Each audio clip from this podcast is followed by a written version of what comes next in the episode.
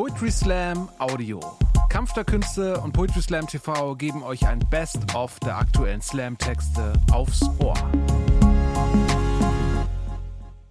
Vielen Dank für euer Vertrauen. Ähm, ich lese einen Text vor, äh, der sich mit der Sorge beschäftigt, dass unsere deutsche Sprache überrannt wird vom Englischen. Ja, äh, das wird ja immer wieder äh, geäußert.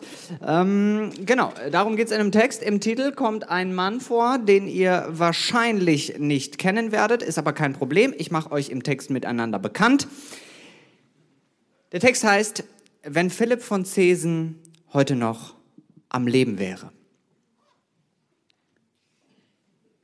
Anglizismen. Ein provokantes Thema, das hierzulande so manch verklemmten Kleinbürger auf die Barrikaden treibt, weil mal wieder der Untergang des Abendlandes bevorsteht. Da macht man sich einmütig ins Hemd, wenn der böse, böse amerikanische Kulturimperialismus das traute deutsche Auenland zu verwüsten droht, indem er dem Homo Teutonicus Burger zu fressen und Smartphones zu bedaddeln gibt. Ein, Sprach, ein Sammelbecken für Sprachpuristen solchen Schlages ist der Verein Deutsche Sprache, der einen heroischen und aufopfernden Kampf gegen allerlei garstiges Teufelszeug wie Denglisch und Gendersprech führt. In diesem Verein gerät so mancher Babyboomer in Harnisch, wenn er Boomer genannt wird. Und es ist ihm natürlich ein Graus, wenn Kinder nunmehr Happy Birthday singen statt Wie schön, dass du kleiner Germanenbengel nun geboren bist. Und natürlich will der normale, unbescholtene Bürger mit solchen rückwärtsgewandten Paragraphenreitern nicht viel zu tun haben und chillt weiter vor dem Laptop, um seinen Shit zu promoten und ordentlich Business zu machen. In der Konsequenz nutzt nun aber unser Otto Normalsprecher, weil er möglichst mondän und weltgewandt wirken möchte, häufig noch das abgegriffenste englische Wort, obwohl das Deutsche unter Umständen besser und schöner wäre. Die Gegenüberstellung von deutschtümelnden Sprachnationalisten auf der einen Seite und verhipsterten Laissez-faire-Sprechern auf der anderen muss überwunden werden. Und dafür brauchen wir die Fantasie eines Philipp von Zesen. Wer das war? Nun, Philipp von Zesen hat im 17. Jahrhundert die deutsche Sprache um viele Lehnübersetzungen und Wortschöpfungen bereichert, wobei das, was heute Englisch ist, für ihn noch das Lateinische war. Ja? Dank ihm sagen wir heute auch Weltall statt Universum, Anschrift statt Adresse oder Kreislauf statt Zirkulation. Zugegeben, manchmal ist er etwas übers Ziel hinausgeschossen. So wollte er die Pistole einen Meuchelpuffer genannt wissen. Die Mumie sollte zur Dörrleiche werden. Das Sofa war für ihn ein Lotterbett. Und der Elektrizität stellte er das fulminante Wort Blitzfeuererregung entgegen.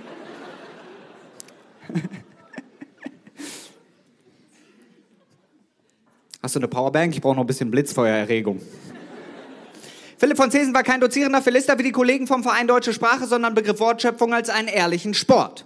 Machen wir es also wie unser guter Herr von Zesen und lassen wir deutsche Wortstämme wieder produktiv werden, nicht aus Angst vor der Ersetzung oder der großen Umwortung, sondern aus Freude an der deutschen Semantik. Aber halt! Sind uns die zugeknöpften und schmallippigen Sprachbewahrer vom Verein Deutsche Sprache etwa zuvorgekommen?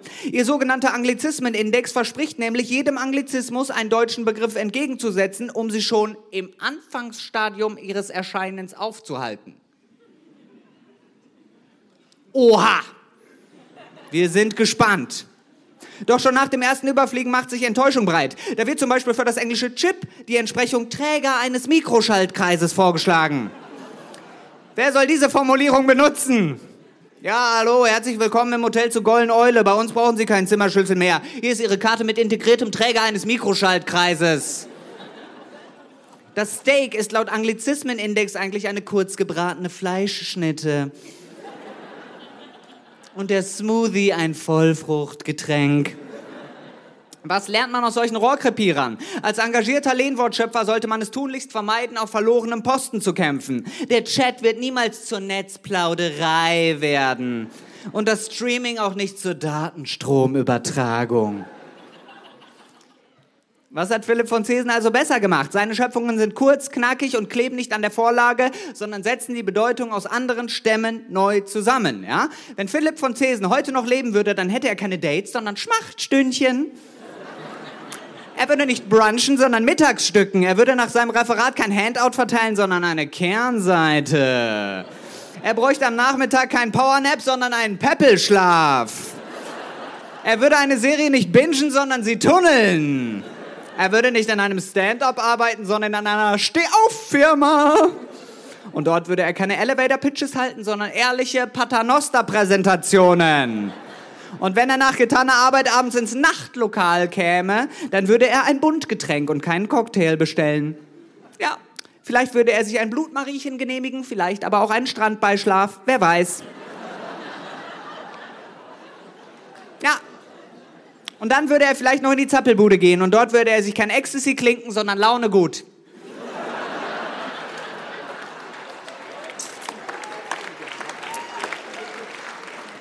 Einfach ein paar schöne Laune-Gut-Tabletten.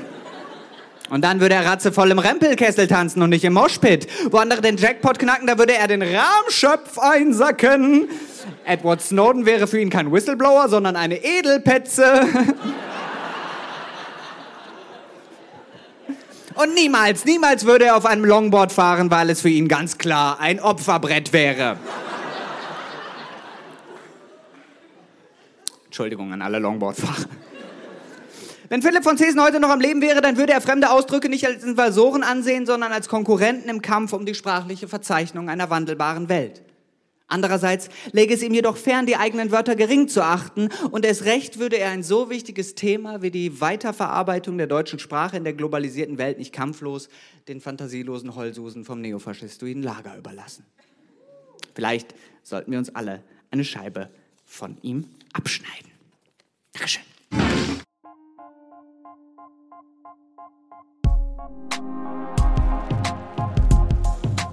Danke fürs Zuhören. Wenn ihr mehr Slam-Texte aufs Ohr wollt, folgt uns auf Spotify, Apple Podcasts und überall, wo es Podcasts gibt.